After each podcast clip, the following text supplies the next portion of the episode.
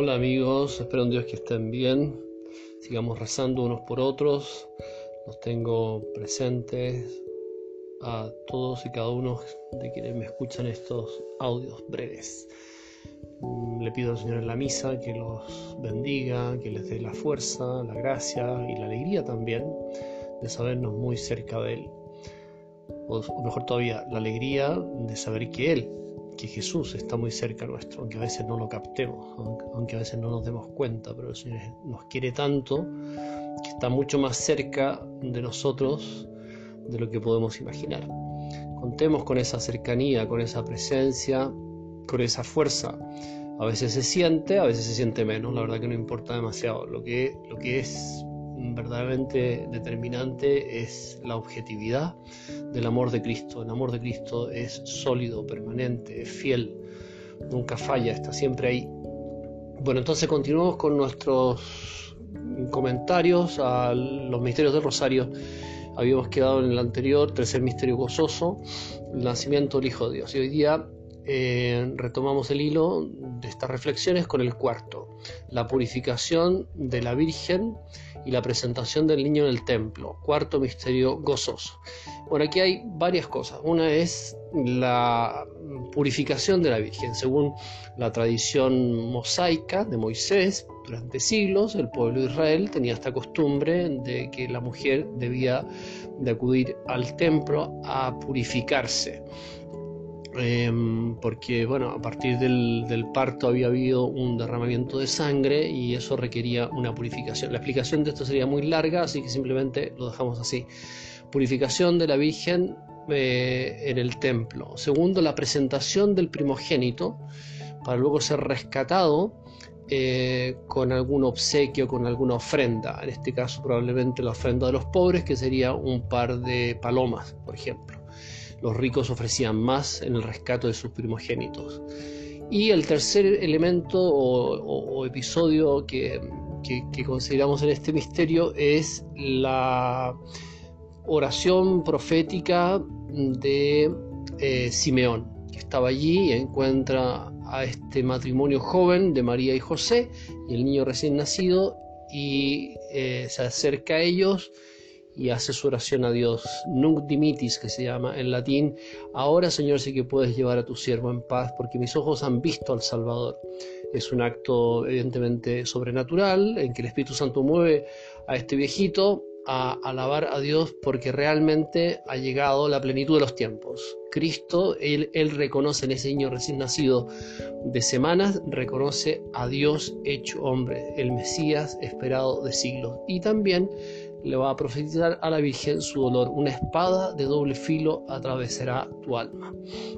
Bueno, entonces eso en, síntesis, digamos, lo que nosotros meditamos eh, en este cuarto misterio gozoso. ¿Qué reflexiones podríamos hacer? La primera, la Virgen, ejemplo de María y de José, siempre José ahí en un segundo plano, grande José, la verdad, como qué bien sabe estar José que bien sabe hacer lo que tiene que hacer, lo que Dios espera de él y lo que también María y el Señor Jesús esperan de él, sin llamar la atención, sin buscar el aplauso, el reconocimiento. Eh, San José le tiene fobia a los reflectores en términos de eh, en fin, no sabe esto de, buscar el reconocimiento humano. Lo que hace él es lo que en conciencia, con todo el amor de su alma, Dios le pide y lo que su mujer María Santísima espera de él y ya está, y se lanza a hacerlo. Entonces San José siempre tiene un papel como eh, en un segundo plano, pero ese segundo plano no es oscuro, sino maravillosamente luminoso. La vida de San José, llena de luz, no habla, no hay palabras suya recogida en los evangelios y sin embargo es el santo más grande que ha habido en la historia después de María Santísima, porque nadie ha tratado tanto a Jesús y María tan de cerca, tan intensamente, tan maravillosamente como San José. Tengamos la devoción a San José. Bueno, pero me fui por las ramas. Entonces, la Virgen. La Virgen se pone a la fila de las mujeres que requieren de esta purificación como si estuviera manchada, como si fuera impura, como si y cuando en su caso concreto tan singular no hubo caso, no hubo necesidad de esta purificación, porque fue un parto milagroso. Bueno, es un ejemplo de humildad, es un ejemplo de, que nos está diciendo, bueno, tú y yo, nosotros sí que necesitamos purificación. Si la Virgen María se puso a la fila de las que necesitaban purificación, ¿cuánto más nosotros? Purificar el corazón. Y pensaba, ¿cómo podemos purificar el corazón? Primero, pidiéndoselo al Señor porque es una gracia de Dios la que nos purifica, no somos nosotros mismos los que nos purificamos. Purificar significa hacer puro. Quien purifica el corazón de nuestros pecados, egoísmo, soberbia, vanidad, desprecio, etcétera, etcétera, quien purifica el corazón de nuestros pecados es la mano de Dios, es la mano amorosa y eficaz de Dios. Bueno, entonces lo primero es, Señor, purifícame, límpiame, que es una oración que está muy presente en los evangelios y también tiene que ser propia de cada uno de nosotros. Entonces, nos purifica la oración de petición humilde. Nos purifica la oración contemplativa, dejarnos mirar por Jesús. Esa mirada de Cristo en la oración quieta purifica el alma, nos llena de paz, reconocemos la verdad de nuestras miserias y debilidades y el Señor con su misericordia nos mm, regala su paz. Una tercera manera de purificar el corazón es servir a los demás. Servir a los demás con caridad, servir a los demás con buena cara, lo hemos dicho varias veces en, momentos anteriores, ¿verdad? Hacer actos de servicio en favor del prójimo, especialmente en el interior de la propia familia, en estas circunstancias concretas en las que nos encontramos y siempre, y ese servicio hecho con buena cara es purificación del propio corazón, de la propia alma. Estamos de alguna manera limpiando o dejando que Dios limpie nuestro corazón por el amor a Dios y por el amor al prójimo. El amor al prójimo purifica nuestro corazón y nos permite ensancharlo más para querer mejor a quienes tenemos a nuestro alrededor y a todo el mundo. Bueno, entonces una primera consideración, pedir la purificación hacer actos de purificación, dejarnos purificar por la mirada de Jesús y en el servicio al prójimo.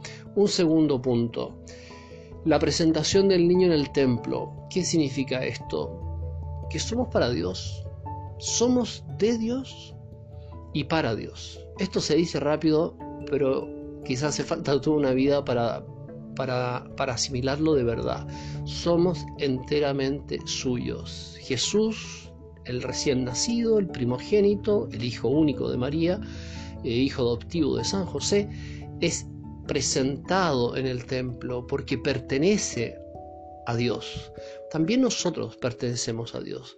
Y he aquí como una de las mayores grandezas de la vida humana, darme cuenta, darte cuenta tú y yo, darnos cuenta de que Dios es nuestro, somos de Dios y Él nos pertenece, está como mutua pertenencia, soy de Dios y Dios es mío. Bueno, por eso que, este es un misterio de gozo. También nosotros nos presentamos ante el Señor y una de las oraciones más bonitas que podemos eh, dirigir a Él es, Señor, soy tuyo. Esa oración se me viene a la cabeza de Teresa de Ávila, tuya soy, para vos nací, ¿qué quiere Jesús de mí? Se lo pedimos a la Virgen Santísima y también una última consideración breve sobre esa profecía. Una espada de doble filo atravesará tu alma, le dice el viejo Simeón a María, jovencísima de 15 años. Por esa espada, evidentemente, es la pasión y muerte de su hijo, que vendría 33 años después. Pero a mí me hace pensar, qué bonito como la Virgen, con esa profecía encima, vivió en la paz vivió en la tranquilidad.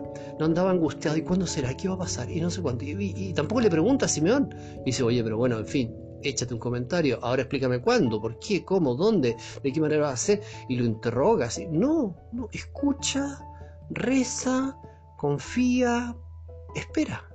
Y espera 33 años hasta que llegue el momento de la pasión y muerte de su Hijo y luego la gloriosa resurrección.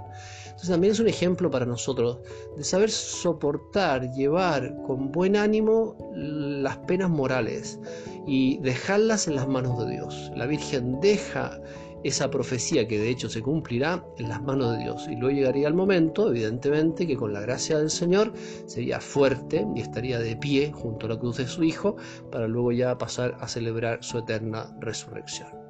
Nos vemos el miércoles. Adiós.